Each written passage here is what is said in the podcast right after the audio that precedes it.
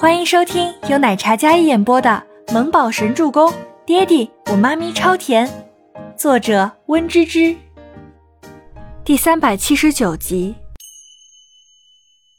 倪木舟回头，顶着那眼神的压力，清俊的小脸上淡淡一笑：“因为我跟爹地终于又可以回家了，一家团聚了呀。”爹地虽然受伤了，但救了外婆，外婆认可了爹地还有儿子，也算是一件喜事呀。周伯言听闻，双眸微眯，落在儿子那张天真无害的小脸上。倪木舟就算被亲爹那么审视的目光看着，也依然无懈可击，没有半点露怯。倪木舟跟静觉寺两人的计谋短时间没有曝光，但不代表周伯言不会查出什么蛛丝马迹。接连两天都没有那伙歹徒的消息，就像凭空消失了一样。周伯言起了疑心。周一的早晨，静觉寺一早便来到别墅，美其名曰接送小木宝上学。好不容易跟自己妈咪团聚的小包子，也没有执意要跟倪清欢同车，而是选择跟静觉寺坐了一辆车。爹爹，妈咪，我坐觉叔叔的车先去上学了，晚上见。倪木舟背着小书包，穿着小西装校服，站在客厅里跟周伯言还有倪清欢道别。沙发上，周伯言长腿叠加，坐姿慵懒，带着贵气，手里把玩着自己的手机。听到儿子稚嫩的声音，他抬眸看向那个小家伙，幽深如夜的墨眸微眯，深刻的眉宇轻拧，一眨不顺，似乎要将小家伙给看穿。感觉到一股强大的视线看过来，倪木舟坦荡地对上自己父亲的目光。只有倪清欢没发现异样，他将热好的牛奶装好，走向倪木舟。好，妈咪给你热了牛奶，记得喝哦。倪清欢蹲下身来，倪木舟才收回视线，看着妈咪，他微微一笑：“谢谢妈咪，那我去上学啦，爹地妈咪再见。”倪木舟接过牛奶。然后挥手告别。此时，在把玩手机的周伯言动作顿住，他收起手机，然后站起身来，心长挺拔的身影俊逸非凡，完美的五官在晨曦的光芒中更像是镀了一层金光。走，我们也上班去。周伯言长腿迈步走过来，站在旁边，居高临下的看着母子二人，最终视线落在了小奶包脸上。倪木舟虽然是不怕自己爹地，但是看到周伯言含着笑意的眼神，他内心倒有些打鼓了。妈咪，走吧。毕竟是个孩子，内心素质再硬，也终究比不过商场上叱咤风云的父亲。一家人同时出门，门外两辆车停放在那儿。静觉寺坐在霸气又骚气的大机上，戴着墨镜，趴在车窗边对倪木舟招手。倪木舟拿着自己牛奶，然后径直往静觉司的车走去。静觉司下车，将车门打开，然后将倪木舟抱上去。如此霸气侧漏的越野车，在后座安放了一个儿童座椅，那搭配看得让人有些忍俊不禁。你先上车，我找觉有点事说。好，倪清欢应道，然后坐上 Kevin 的车。静觉司跟倪木舟两人上了车之后。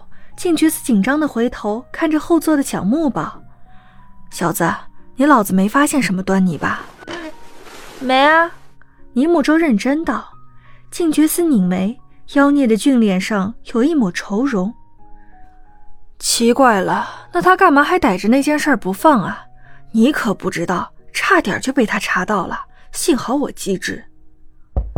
车窗被敲响，两人看过去，正是周伯言。一大一小的内心，此时此刻立即紧绷起来。嘘，尼木舟对着静觉司做了一个轻声的嘴型。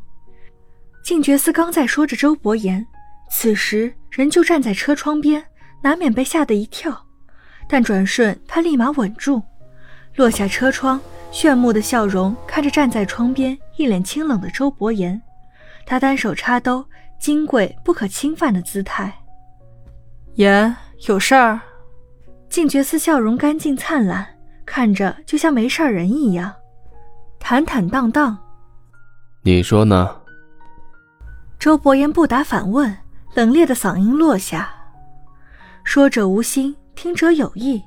静觉寺有一刹那眼瞳瞪大，但是一个眨眸便隐藏了下去。啊，我知道，肯定是让我好好开车。放心，我会安全将周周送到学校的。静觉寺依然装傻充愣。对比起他一脸真挚的笑容，更加显得周伯言面无表情，有多严肃。你们两个别以为我不知道你们俩做了什么事情。话锋一转，梁博带着威仪：“啊，什什么事情啊？我们什么都没做呀！”静觉寺誓死不承认，内心哀嚎：“这可都是为了你好啊，兄弟，你别抱得老婆归，然后翻脸不认人，好吧？”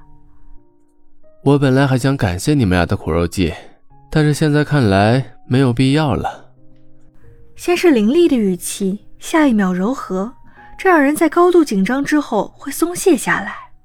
嗨，好说好说，哎，都是兄弟，我也不能看着你你啊，那个我要送周周上学去了，迟到了可不好。呵呵呵呵呵。静觉寺笑着笑着就要哭了，不对，应该说已经笑得比哭还难看了。坐在后面的尼木舟小手无奈地拍在脸上，暴露了。不能看我怎么？啊，没怎么，没怎么。啊，呵呵呵。静觉寺内心真的是逼了狗，说他太单纯，还是伯言太老奸巨猾？一句话就试探出了，完了完了！静觉寺此时只想溜之大吉，但周伯言哪会这么好说话？他伸手扣在车窗，然后微微弯下身子，看着车里的一大一小。我知道这是你们为了我好，聊表感谢。觉，我跟你父亲说了，你很喜欢周周，既然那么喜欢孩子，自己去生吧。周伯言深邃的眼眸里潋滟着似有若无的笑意。静觉寺一听，内心炸毛，这是人该说的话吗？静觉寺刚才还在笑容满面。此时满脸惊恐。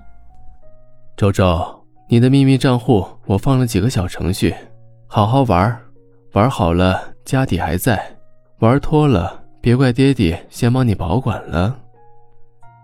周伯言说完，站直身子，转身往前面的车里走去。本集播讲完毕，感谢您的收听，我们下集再见。